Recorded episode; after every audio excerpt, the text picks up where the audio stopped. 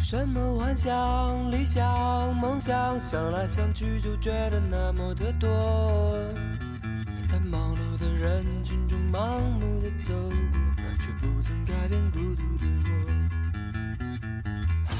各位听众，大家好，欢迎收听这期的《魔否》，我是二手糖。我是蔡参差，我是马日丽，久违久违，谢谢谢谢，也没有很久，也没有很，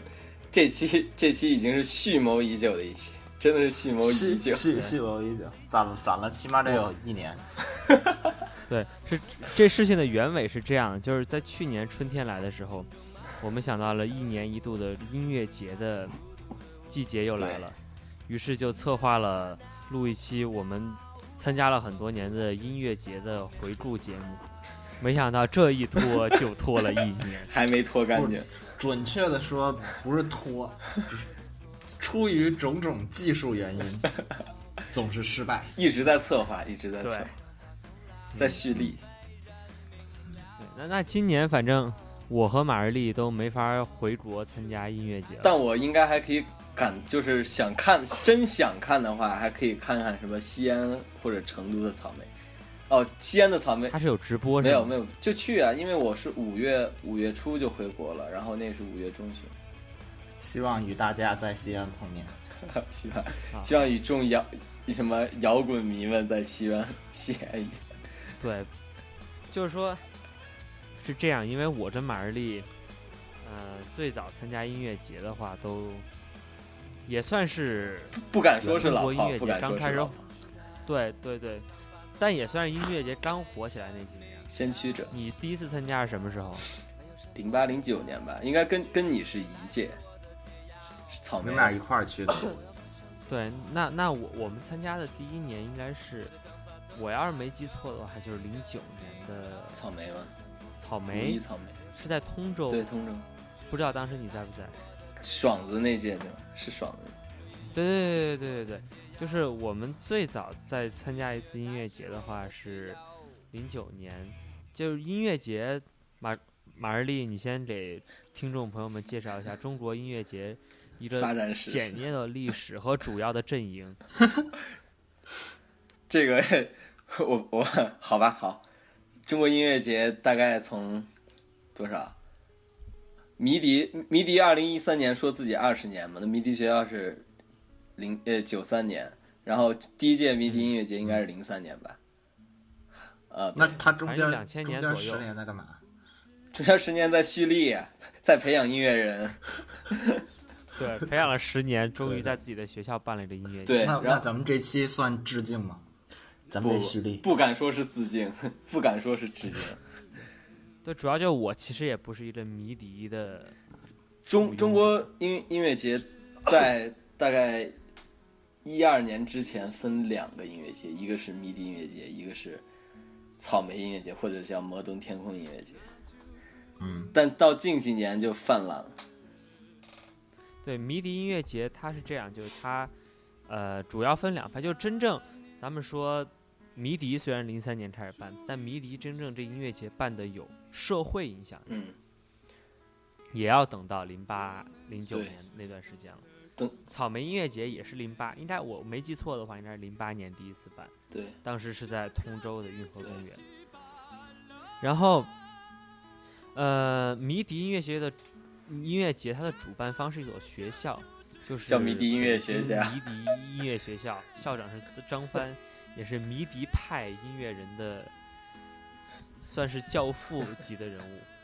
掌门人。然后，没没有那么，就是一个学校的校长而已。嗯，然后草莓这边它是一家公司出面，这家公司就是非常有名的摩登天空唱片公司，老板是沈黎辉。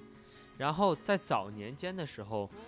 迷笛和摩登天空，我们现在都主要说北京啊，因为这两个音乐节就最初最早的发源都是在北京，是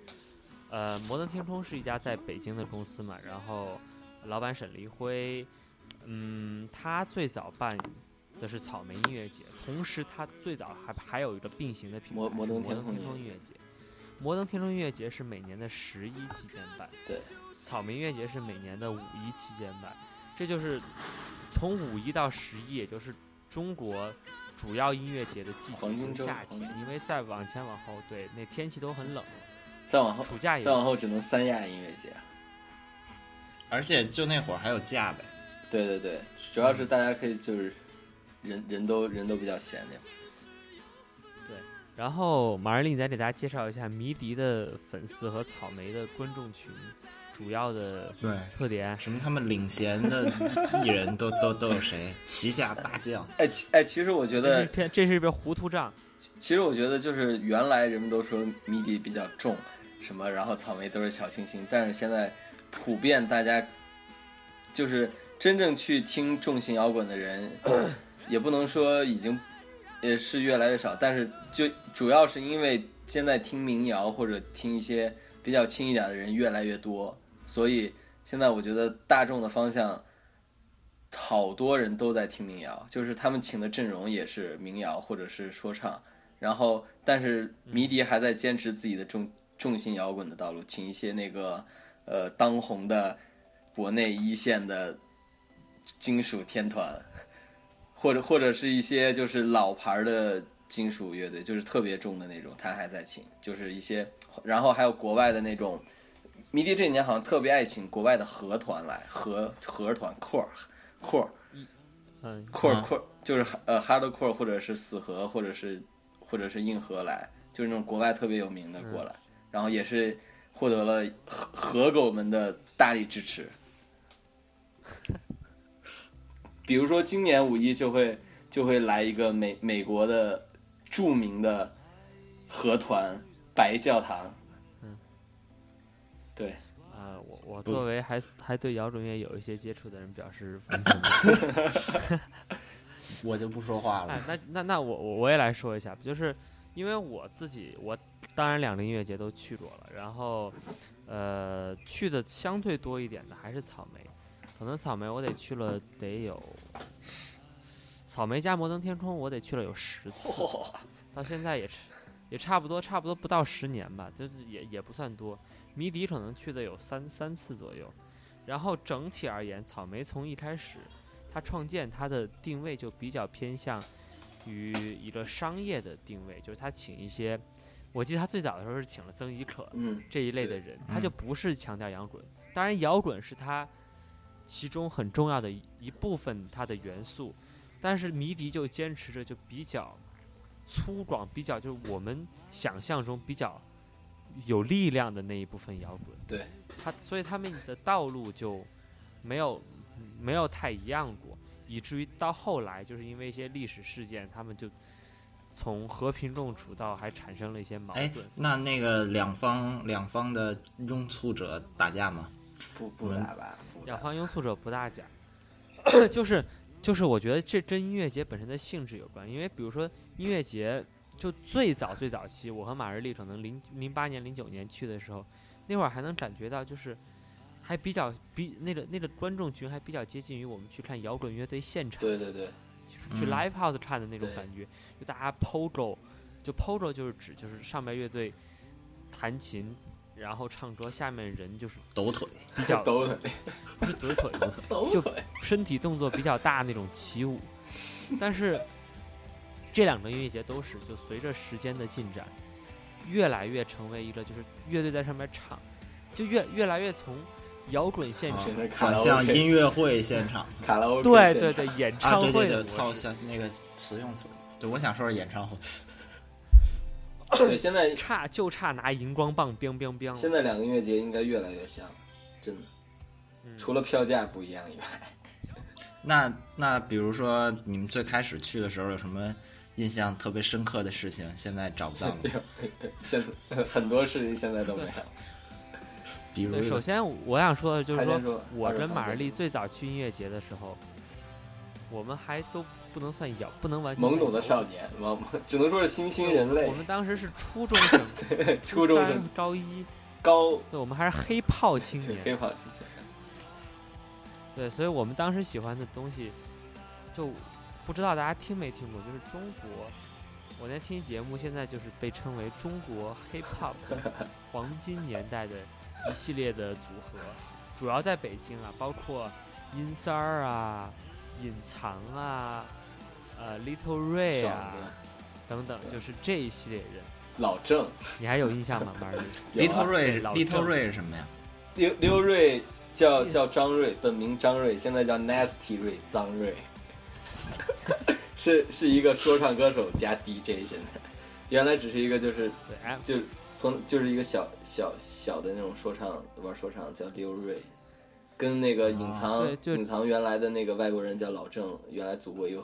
组过一个组合叫脏北，啊啊嗯然后他 Little Ray 就我们就是展开说两句，就零八年那阵儿，就北京的地下说唱还挺发达的，包括整个中国都挺发达。然后当然说唱你就未免涉及到有一些脏词儿啊的那种问题。嗯当时我知道 Little Ray 就是说，当然他们他们本身 hip hop 有一些有一些表演，有一些聚会。当然 我我最感兴趣的一部分，他们叫我们叫 MC battle，嗯，然后就说那些那些说唱的一个人，他们一般都叫自己 MC 什么的，然后包括马瑞丽以前以前也有一个称号叫 MC 什么 MC 马 MC 玉 啊对，啊 MC 玉，马马宁玉 MC 玉是我人人网啊一度的账号名，哎哎，我有过吗？你还记得？你有个屁！你有过你叫你没唐唐代为 C 零六什么什么？好吧，好吧。什么玩意儿的？没有，那就接着说，当时 Little Ray 特别特别有特点，就是因为他他那个玩 MC Battle 特厉害。所谓 MC Battle，大家如果看过 Eminem 那些电影就知道，就俩人儿 背后放 beats，然后你就放那个音乐，你就即兴演唱说骂别人，然后 Little Ray 就是那种疯狗咬人一般的 进攻性，对我留下了很深的印象。他他本人特别瘦，然后他 battle 的时候，他是低着头，然后往你身上蹭蹭的那种感觉，你知道吗？就是感觉就是感觉要往往你身上撞，然后低着头戴着一个那种帽子。那他们哎，那他们那个 MC battle 的时候是两个人，比如说站在站在台子对的舞台的两边儿吗？还是说离得很近这种？都可以看舞台大小，他们经常还是俩人面对面站着，观众围住这两个人。对，这种的是比较那个 old school 的那种感觉。对，当时当时比较有名的 MC battle 有两个，一个叫龙虎斗，龙虎斗是北京的 MC 们和天津的 MC 们互相 天津互相 battle 的天津比赛。有好像有两个天津有两位，一个叫天津饭，一个叫什么天天津饭还是叫什么忘记了。什么玩意儿？啊，一就是一个前鼻音后鼻就是音。就天津有两个 MC，然后一个是喜欢骂北京的，一个是喜欢夸北京的。然后还有一个叫 Iron Man，Iron Mike 铁麦克，那个是影响力最大的一个 MC battle 比赛，那我们现在都没了我们。是不是要讲音乐节？好好，我我我们先铺垫一下，铺垫，就说我跟马日丽最早去音乐节，当时也是为了看说唱歌手，说唱天王你还，记得是说说爽爽子与义和团乐队。对对对，就我们最早去音乐节还是为了看我们特别喜欢的爽。不知道现在还爽子爽子又发新专辑，你知道吗？爽子不是，嗯、爽子爽子现在挺发了一新专辑，越做越大，越做越大，但好像听说他要就跟他老婆闹，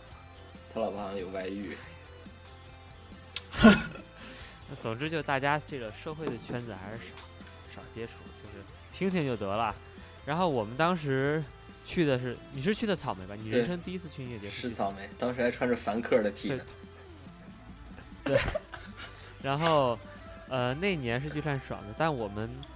那年有草莓音乐节，还有一位大咖是因为他请了一个，对，这位大咖不知道你还记不记得？姓曾，名亦可。七月份的尾巴就巴，当时还是一个特别流行一个活动叫做拜曾哥的时代，还有一个叫拜春哥。就现在的年轻人们可能都没有这个记忆，对对，老一辈的网民肯定还记得，大家叫什么考试要拜曾哥，然后什么时候要拜春哥，就是就是就现在现在转发锦对鲤我们不转发这条锦鲤，我们都转发转发春哥。对，啊。然后曾轶可呢，就是他，曾轶可还用介绍吗？就是特点就唱歌跑调，人家那叫艺术。唱歌有自己独特的风格。对对对，对。然后所以那年因为草莓有他，所以草莓就就真的是人山人海，People Mountain People Sea，Like a Fire Like a Tea。而而且他是在下午两三点钟的时候，就是算比较早的那种出场的，然后就会还是特别多人。对，音乐节是这样，音乐节就是说，一般情况下，他把没什么名儿的歌星放到下午一两点钟刚开始的时候演，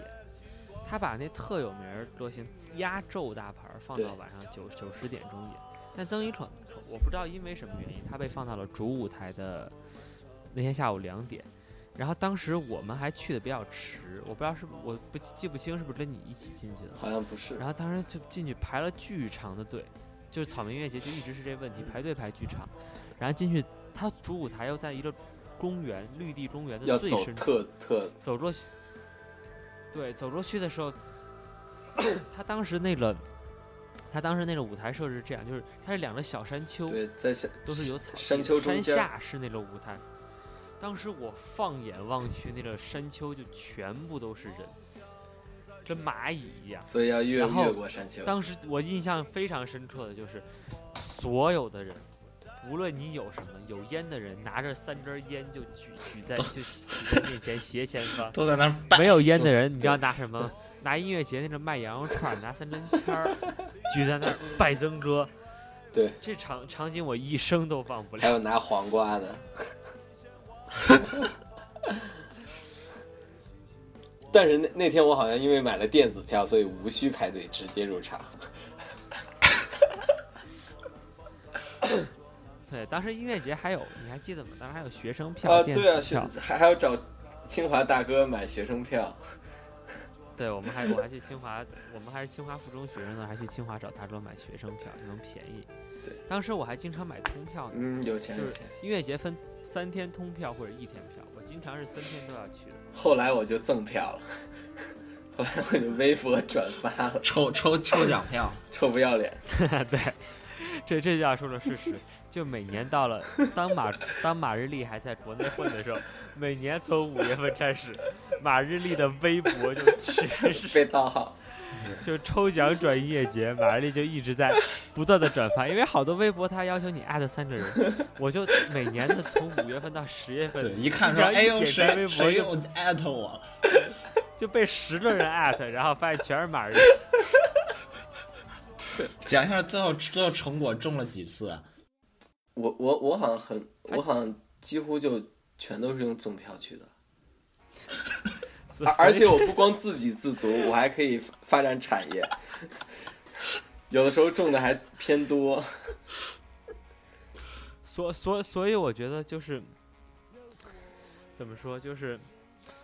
就真的是服，你知道吗？哎，看你怎么想了。其实也不是花不起那两三百块钱，只是觉得这样也是一种好玩的，就是抠就是抠，就是抠。这是一种生生活态度。其实可能其，实你就是花不起。其实可能愿 愿意用三百块钱吃一顿饭，也不愿意用三百块钱看三天。想想挺贱的。哎，那我们继续说啊，就是我零九年去了草莓之后，基本就没停，一直到爱上就六月份高考，爱上了这项活。高三那个五月份，我我都还去了我也我也我也去了，我也去了。对。今天呃想想，就当时，当时我们，我不知道你现在去不去，还 POGO，就当时我们年轻的时候去音乐节，嗯，就怀着就是体育运动的目健身健身。对，大家去都是为了，都是为了出一身汗。对。然后就是去 POGO，就是音乐一响起，我们就冲到前排，使劲的跳舞、冲撞，然后摇头摆脑，然后从下午两三点钟一直搞到晚上九十点，晒的脖子都他妈出血。第二天站都站不对起来，脖子巨疼那种。我我记得第一次去，第一次去的时候我忘了是有没有杨臣刚，还是第二次有杨臣刚，这个我还真忘了。啊，是是我是我们第二、第三次对，反正是后面有一次杨臣刚，那个是我我我，因为我原来都是只看就看看走走看看，也没有深究这些人的行动。但是杨臣刚那场，因为舞台又小，人又少，然后又闹，然后我才真正领略领略了这个 POGO 文化和棋文化。摇对，这这事儿我们可以展开说一下，就是杨臣章这个人呢，他出名大家肯定都知道，就是因为演唱了网络神曲。老鼠爱大米，但他本人并不是以此自居。对，本人还是有颗摇滚的心。所以杨臣章自称早年就是是玩黑色金属、重金属摇滚的，只是因为生活所迫，才进入了网络音乐圈。但是呢，他在网络音乐圈取得了巨大成功之后，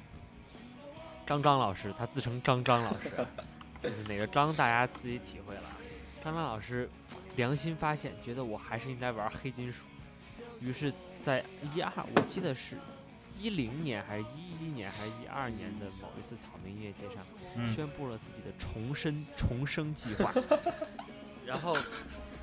带着他的乐队来演出，并且是以黑重金属乐队，在重型舞台就，是杨臣章的这个 title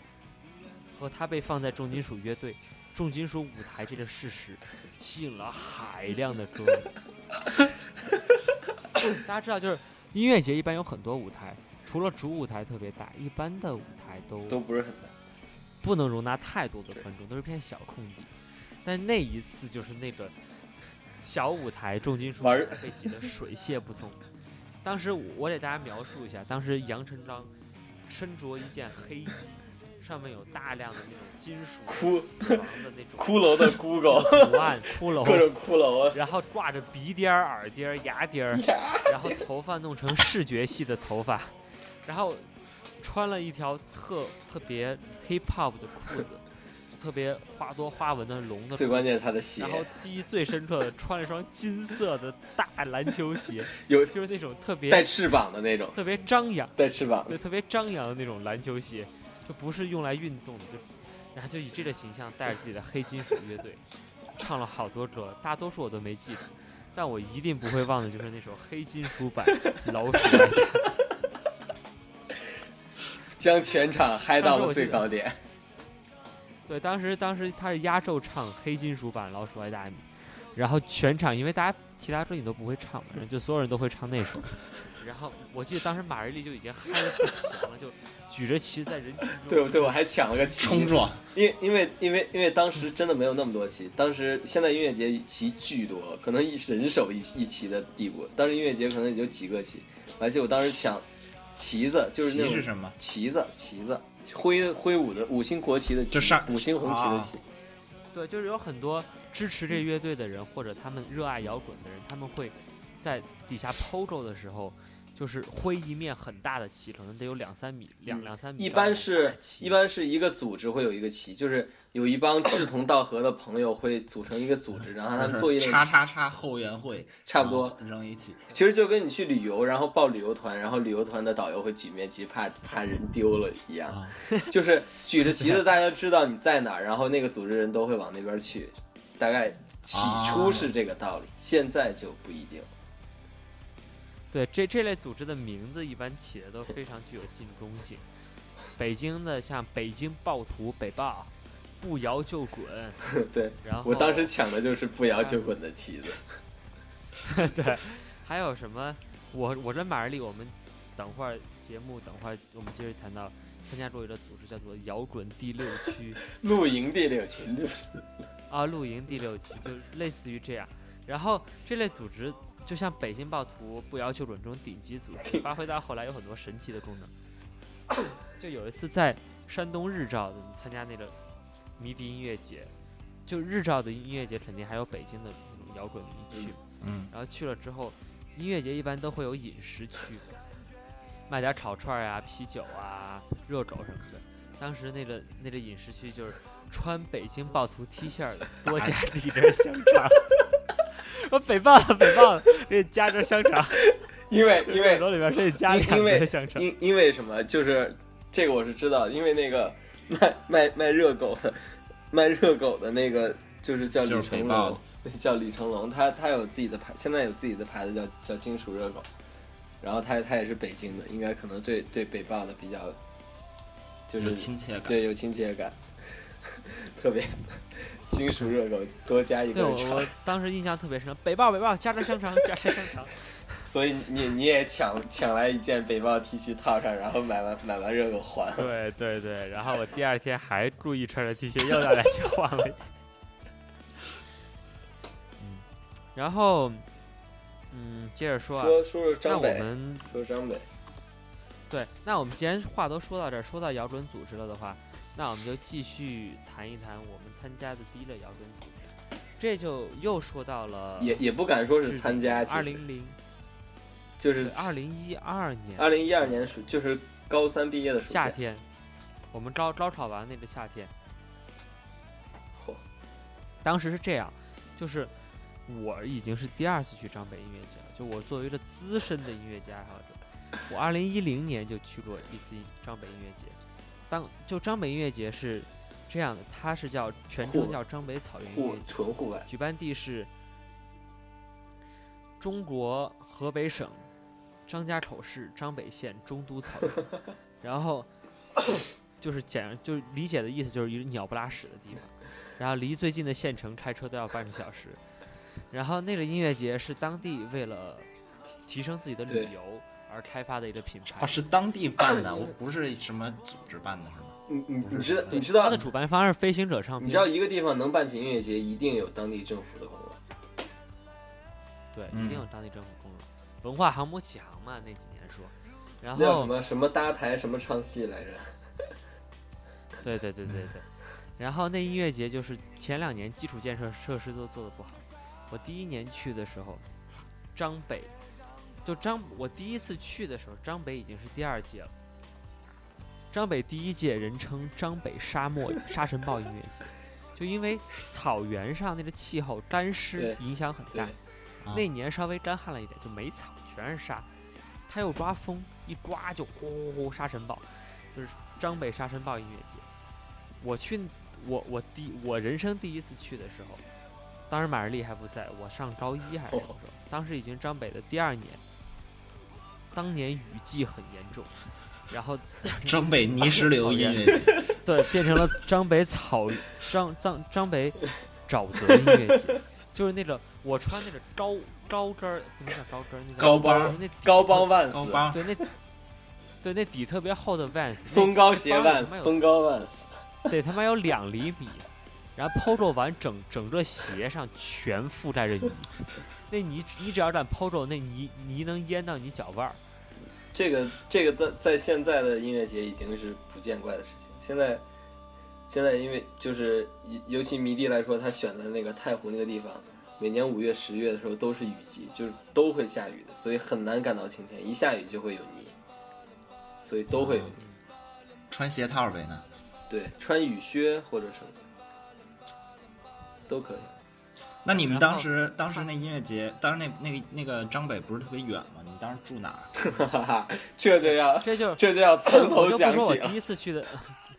对我就不说我第一次去的经历了，我我就跟我们就跟观众朋友们分享一下我们传奇的第二次，也就是我跟马日丽第一次结伴去张北音乐节的经历。然后当年呢，跟我们同行还有一位我的朋友赵先生，加拿大词，二手堂的加拿加拿大籍词，华人。对，当时这样，我我和赵先生和马日丽约在北京市，当时是我们还在吃了一个午饭，我记得特清楚。我们某一天下午出发，音乐节一般都是三天嘛，嗯，第一天下午晚上，第二天下午是这样第三天下午是这样的，汤姆，你你有个细节没记清楚，我们是在前几天提前约在北京某铁道售票处集体买了票，然后我们我 啊，对对对对我我们。的票是北京西站的，但是当我们当天早上啊，我就要说，我就要说。你接着说，那天我们我我我跟我跟赵先生先在，我不知道你在不在，在白云观一家新疆餐厅吃了饭，还吃了新疆餐厅的鱼香肉丝，难吃哭了。然后然后我们就就到了北京西站去与马日丽会合，然后当时我们买了一个北京到张家口的火一绿皮火车，没有那个我我我们买的时候，我们买的时候不是绿皮火车，我我们一开始买的时候是快车，然后我我们我们到西站以后，anyway 就是硬座嘛，硬座。然后等我们到等我们到西站的时候，就是我人生活到现在就遇到过一回，那屏幕上显示此班火车取消了，取消了，你知道吗？就是我长这么大从来没遇到过这种事儿。然后我们到售票处换了票，结果给我们换到了北京站。然后，于是我们三个是 愣是拖着箱子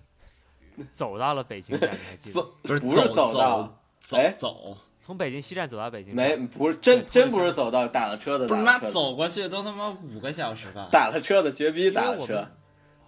绝逼打我，怎么记得啊？绝不，我觉得，我觉得可能是你们出去，然后然后那个有一人说：“哎，大哥，大哥，北京站吧，北京站吧。这就是我们生财有道有一期节目讲的一个策略。”然后你们就走了。最关键的是那辆车是前面没有任何字母的一辆车，我当时没有意识到这一点，就是它是一辆慢车就，火车是吗它？是一辆慢车，是只有它它的车号车次只有数字没有字母，是辆慢车，真正的绿皮火车。然后，然后呢？对然后就是这个火车是非常传奇的经历。就这火车有多慢呢？北京到张家口的距离大家想必都清楚，大约开车200四小时，这个火车六小时，就是二百公里上下。我们坐火车怒坐了六个小时，然后这火车都开完第一个小时的时候，我们还在北京市区呢，特别清楚，还还看还能看到立交桥。堵车了，堵车然后了。我我我对这辆车的评价是逢站必停，招手即停，真的是所有而且站就是逢车必让，它不光是逢站必停，就是还能还能逢车必让。然后我们就很无聊嘛，我们就坐在我们当时在干嘛？我们当时好像三个人坐在一个斗绿皮火车斗地主一一个卡座里，一个卡座里，然后我们就在聊摇滚还是在干嘛？反反反正好好像你拿出了你珍藏的扑克牌，开始细数这些乐队还是什么之类的，引起了另外一个卡座大哥的注意。对，当时我们隔壁卡座有一个东北大哥，来自于哪儿？齐齐哈尔没有没有，在佳木斯，佳黑龙江佳木斯，佳木斯，哎，光头大哥就过来，发现我们也是就同道同一个目的地 你就俺俺们这伙人，你们那伙人，我说你们这伙人也是去看张北音乐节的吗？然后我就我就说是啊，然后我大哥就东北大哥特有的热情，他估计得有四十岁，跟我们攀谈上了，然后谈了很多话题。马日丽主要跟你谈的，对，主要教育了我。说说，就是首先是批评了二手堂拿出的扑克牌上的乐队根本就不够好，然后拿出了我记得非常清楚，非常非常清楚，拿出了他可能 Touch 一代或者二代的 Touch，就没有摄像头的 Touch，iTouch、Apple Touch，然后。而且那个 Touch 好像容量巨高，又又吹嘘了一番那个它的容量，然后开始给我们看那个 Touch 里面枪花乐队、蝎子乐队的视频。我还我还记得他他给我们看枪花的东京的那个视频，指指着那个枪花，然后说这才是真正的摇滚乐。不是我要插一个细节，他还吹了他的 Apple Touch，你还记得吗？你 怎么了？怎么了？就是不好意思，我们笑一下，就是我记得特清楚，那大哥就是特能摆我，不好意思，大哥，大哥说，你看我这 Apple Touch 一代，我就特喜欢哦，对这一代，对对对对，虽然现在出了，现在出了二代，你知道我为什么特别喜欢一代吗？请马哥讲。因为因为音效最好，好像是。是吗？对吧？对，因为因为我真是不知道为什么 iTouch 的重点在音效。对，就是我我们觉得我们觉得特别神奇，就是因为，就因为大家都知道苹果的东西其实没什么音效可言，大大哥非说 iTouch 一代的音效比二代好，给我们吹嘘了一番，然后笑死我们，就这是反正这是耳机玄学中的一环，也可能因为大哥 Touch 一代音效不好，但是呢，他用的是水电。对，用的是核电呢。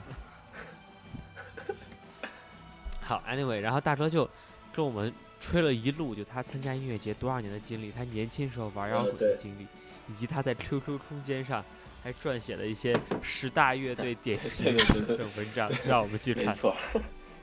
然后哦对，然后我我们就没当回事儿，以为此生只见他一面。然后我们哦下下就是我们是在张家口下车，然后呃二手堂的加拿大词好像在张家口还有亲戚，然后就一路 接待接待到了张张家口的某招待所。然后大哥好像啊，这这还这还缺少了细节，羊肉串。对对羊肉串，然后对，我的加拿大慈在那儿，在那儿人脉特别广，有一远房亲戚说，听说你们来了，一定要热情招待我们。说到我们家我们家去吃饭，然后直接给我们拉到某座立交桥底下的一个 羊野野串儿摊儿，地摊烤羊肉串店我那词那亲戚就给我给我们在那脏摊儿招待了一顿，非常热情，确实好吃，确实是真羊肉，这确确实挺好吃的。然后经过了一夜其实也不是说不会见到大哥，就因为大哥一路，大哥就一直六个小时就一直站在我们的 一侧跟我们吹牛逼，我们 just just couldn't get rid of him，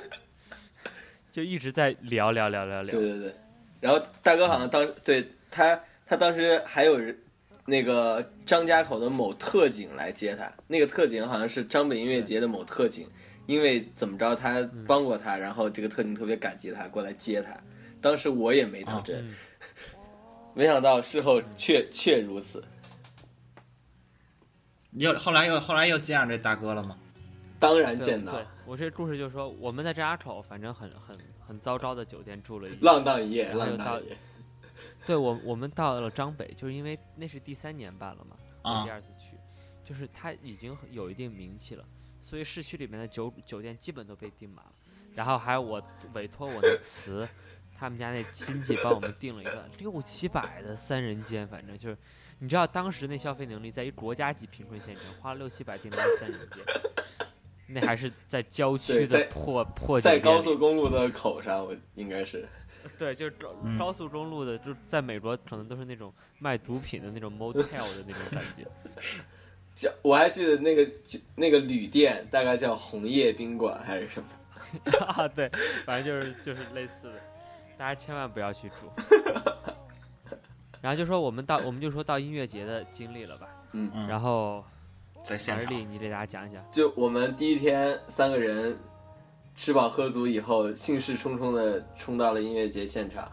然后没想到，可能见到第一个人就是那位东北大哥。就当我们三个刚刚预热起来，开始，因为我们去的很早，因为我们毕竟毕竟比较喜欢音乐，去的都为了值回票价去的特别早。然后嗯我们刚刚玩起来的时候，突然发现背后被人拍了一下，回头一看是那位大哥。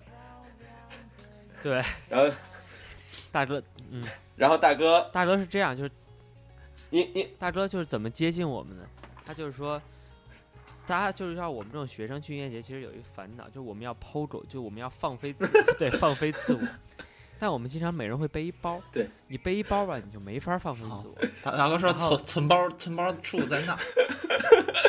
首先，第一个原因是背着包，你你蹦啊跳啊就不太方便。大哥有防第二就，是说，包容易被偷。这说到这个包被偷，我还有一段音乐节的经历。等一下，先按下不表，等一下与你们分享，就是展现了中国派出所民警的优良。办案能力，办案能力。对对对，然后当时呢，就是嗯，大哥说你们我们那伙人在那儿有一地摊儿，我们都坐那儿歇着，然后就让我们把包搁大哥那儿。对，就因为这个。然后大哥说：“你们既然都来了，你们看什么？我们一起看。”然后我们就大加入了大哥的摇旗组织，就是我们第一次加入了一个有旗子的摇滚组织。他他那组织叫什么？第六感。第六，就呃，露营第六区。露营第六哦区，嗯，那个组织是专门去张北的，就是其他的音乐节没有，没就是也会去，但是没有这张这个旗了就，就是为了张北然。后反正我们跟跟大哥有很多很很美好的记忆，包括马哥去跟人露营弹琴什么的，你们有吗？你去哦了吗？没有吧？哦，没有，当时没有，那那次没有反。正他他们对，就说到就是音乐节，如果在张北这种音乐节，它其实有特殊的形式叫露营。对，城市里的音乐节没有这个形式。马哥介绍一下，啊，露营啊，哦，对我、啊我后期经常露营，我后期应该是主打是露营牌，看音乐节倒是其次。因为因为因为露营有有一个好玩好玩的地方，好玩好玩的地方就是你可以和一一大群人一一起一起喝酒，一起聊天，然后每每每个人都会，比如说带点酒，带点吃的，然后你就会吃到天南天南地北的吃的，然后喝到天南地北的假酒，然后然后还有就是对，然后特别浪漫的，就是大家能晚上一起看星星也也没有篝火对，围围着一群啤酒瓶儿，然后有只要有一个人会三个和弦，他就可以弹一晚上。就不是，那你们当时什么住住帐篷？对，是是是这样。对，张北的时候，大哥大哥从从火车上就开始为为我们为就为我们洗脑，说住帐篷有多么多么好玩儿。我们当时因为 以以自己衣服没带够为由拒绝了，然后然后对，其实我们要没拒绝，大哥就已经直接给我们拉露营地。对对，真的。然后然后第二天大哥见面没聊两句，又开始撮合今天住带衣服了吗？又开始搓搓我们住帐篷，说说你就你们去租一个就行，然后然后我们我们又唐托几次，反正最后我们还是入住了红叶宾馆。对。然后，反正大哥就有很多记忆吧。我记忆中印象印象最深刻的就是，就是我们后来还跟还跟大哥保持，就是基本上三天就参加活动的时候跟大哥的组织对对对在一起。对然后最后我们离开张北的时候，还在火车站遇到了大哥团体内的一位女子。啊，对对对，啊，在还是在网吧遇到的，好像对，当时我们我们因为火车票去早去去早了，然后没事儿干就在网吧混时间，于是就就就就又被人拍肩膀，然后大哲团体的一位美女小姐就就勾搭上我们，特别是勾搭上了马日丽，从此又又是一段很长的故事，这就按下不表了。这个故事先不说，但是但是我还记对得对对，二手堂的加拿大词，因为自己是拿着加拿大护照，无法在张北县城的网吧上网，这于于于于是大怒。大怒，特别生气。对然后还还有就是说到就是我第一次和加拿大词去去张北音乐节的时候，就知道中国对外国人管控还挺严。我们第一次还住了一正经酒店，结果加拿大词就是刚在房间把东西放了，然后一出门下楼大厅已经有两位警察在等着他了，然后把加拿大词还带去警察局做了这登记，给他吓尿了。为什么呀？就中国要登记外国人，外宾吗就是这是一个警察，啊不是就只要外国人到一个地方来，就是按理说来讲，警察都要啊，就就只是说因为北京人太多了，就就说他拆聘的时候，宾馆的前台已经通知了警方。对就宾馆就其实已经 notify 了那个哦，对，啊派出所。我我们要不要将就就一件往事，有一件往事，就是我们必须要说到张北时候还要说的，就还有有几件吧。张北县城的我想讲一下饭店？张对张北县城的变迁，就人心的变迁。第二就是说张北县县城那个现代餐饮业的发展。我以为你要说现代公共交通业发展，啊，这个也要提一下，这个也要提。对，第一第一就是张北县城的这个，我我第一次去张北，就是没有马日丽那次，零九年还是一零年，应该是一零年，我记得，嗯就为当地这个发展之落后感到瞠目结舌。首先就是张北县呢，就是这个公交系统分为两部分，一部分叫做公交车，第二部分叫做出租车，这和很多城市都一样。当时肯定没有网约车什么的。但是令人惊奇的是，我第一次到张北县城一看，啊，我我既看不见出租车，也看不见公交车，于是我就问别人，然后经过自己的了解，终于发现张北县城虽然有两种公交系统，但只有一种车，这种车在大街上你一看，你会你会知道它叫做面包车。这个面包车又如何区分出租车和公交车呢？这就是一个非常有趣的例子。这面包车里能坐五个人，如果你愿意花三块钱，那么这面包车就被你包车了。你可以指定一个你任何想去的室内的地点，这时候它就是一辆出租车。但是如果你只想花一块钱，那么这时候你就需要代价就是需要他沿路到处跑去拉别的人，相当于是一辆拼车的出租车。这在一个小县城就搭便承担了公交车的职责。然后我们第一年去张北的时候，他们的人都很好，因为小城市，就是大家会给你指路，会给你带路或者什么什么。然后，但我我们到第二次去的时候，当地就已经变得很黑了。就一到公交车，一到张北音乐节期间，所有公交车全部清空来拉游客，满城转，说长班的，长班的，长班的，有去长班的没？就是说，就是说，有没有去音乐节现场？因为从城区到现场还有半个小时。问他什么时候发车，他说你上来，我们马上就发车。你上来，他还要在市区转十圈儿，直到把那车塞的就是门人的脸都贴门上，他才肯发车出发，而且还要一个人十块钱。对，这就这就是可见可见当地黑，然后当地反正就是说怎么说呢，经济发展太快了嘛，就会出现这种现象。嗯，然后我我跟马瑞丽去的那一次，我们因为在音乐节现场啊，饮食条件不太好，所以忍饥挨饿。最后离开那天早上，我们痛下决心，决定去吃顿好的高热量食物。对于是，我们走出酒店，招下了一辆出租车。马瑞丽，你把接下来的故事为听众朋友们讲讲。我我我们上了车以后，问司机，县城里面有没有麦当劳或者肯德基？司司机当下是斩钉截铁的说有，我这就带你去。然后我们三个就信，